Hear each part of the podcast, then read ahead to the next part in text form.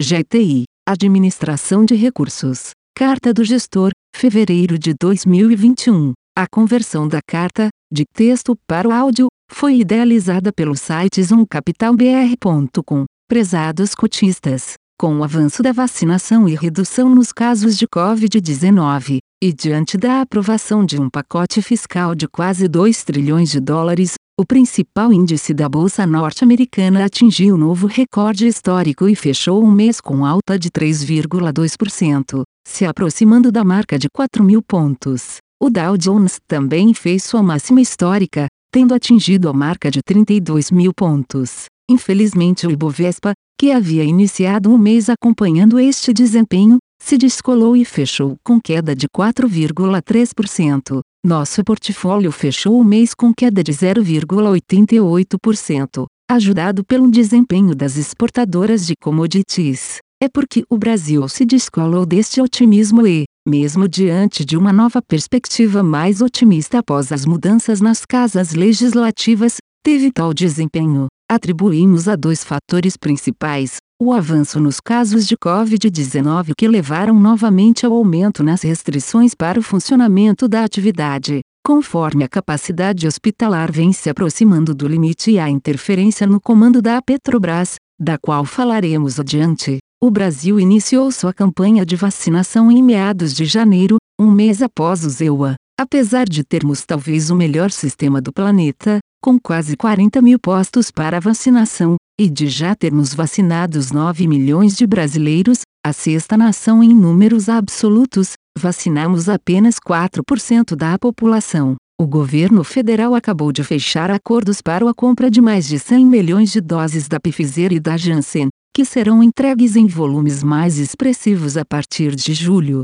Como a maior parte da vacinação se dará ao longo do segundo semestre, deveremos conviver nos próximos 3 a 4 meses com maiores restrições, o que frustrou expectativas do mercado em relação à retomada mais forte da atividade. Como o preço do petróleo em reais subiu mais de 70% nos últimos seis meses, aumentaram muito as pressões setoriais sobre o governo. A Petrobras tem por política preservar a paridade de preços dos derivados em relação ao mercado internacional. Depois do quarto reajuste no ano e uma semana após uma pequena greve dos caminhoneiros, o presidente anunciou que demitiria o presidente da empresa e indicaria Joaquim Silva e Luna em seu lugar.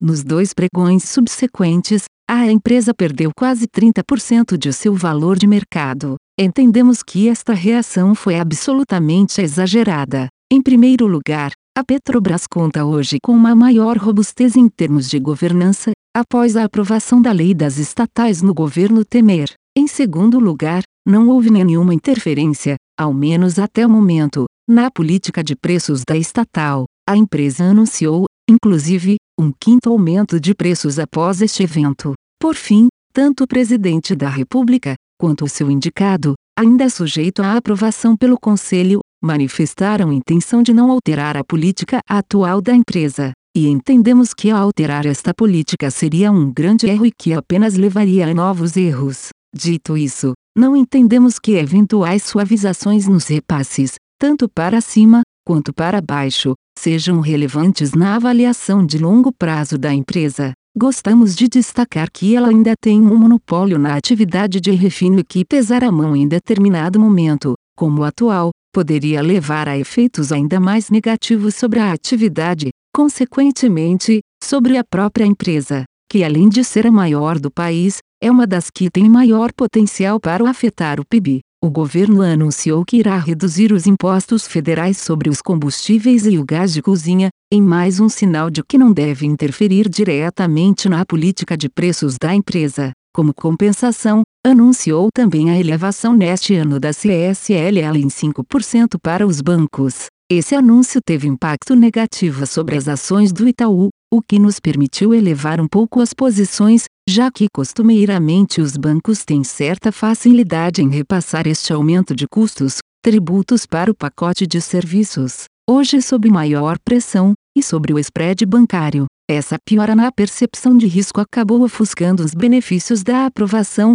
finalmente, do projeto Lei para a Independência do Banco Central, com décadas de atraso. Desde o governo Temer, O BCB já experimentava a volta da autonomia, mas sempre sob o risco de que mudanças eleitorais futuras poderiam colocar em xeque as conquistas, tal como houve durante a presidência de Alexandre Tombini, que sofreu forte pressão da então presidente da República. O BCB terá como foco a preservação da inflação dentro dos limites estabelecidos pelo CMN e a atenção ao nível de atividade. Os destaques do mês ficaram por conta do desempenho das exportadoras, Suzano, São Martinho e Vale, com altas de 23,9%, 13,6% e 7,5%, respectivamente. Este desempenho foi ofuscado pela forte queda nas ações da Petrobras, de mais de 22%, pelos fatores acima descritos, mas também por conta da forte queda nas empresas mais voltadas para a atividade doméstica,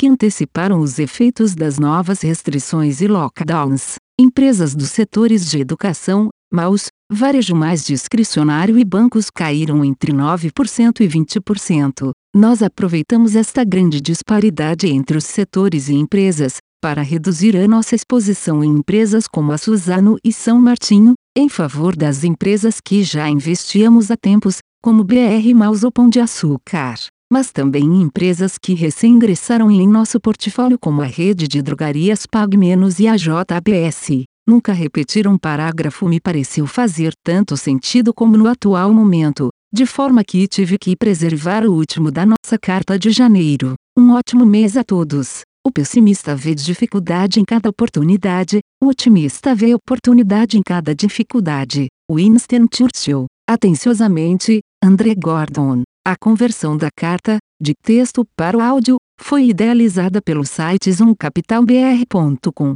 Aviso legal. É recomendada a leitura cuidadosa do regulamento dos fundos pelo investidor antes de tomar a decisão de aplicar seus recursos. A rentabilidade passada não representa a garantia de rentabilidade futura. A rentabilidade, quando divulgada, não é líquida de impostos. Fundos de investimento não contam com garantia do administrador, do gestor, de qualquer mecanismo de seguro ou fundo garantidor de crédito, FGC. Para avaliação da performance de um fundo de investimento, é recomendável a análise de, no mínimo, 12 meses. A gestora não se responsabiliza por quaisquer decisões tomadas tendo como base os dados deste documento. As informações aqui contidas têm caráter meramente informativo e não constituem qualquer tipo de aconselhamento de investimentos ou oferta para a aquisição de valores mobiliários. Os investimentos em fundos de investimento e demais valores mobiliários apresentam riscos para o investidor.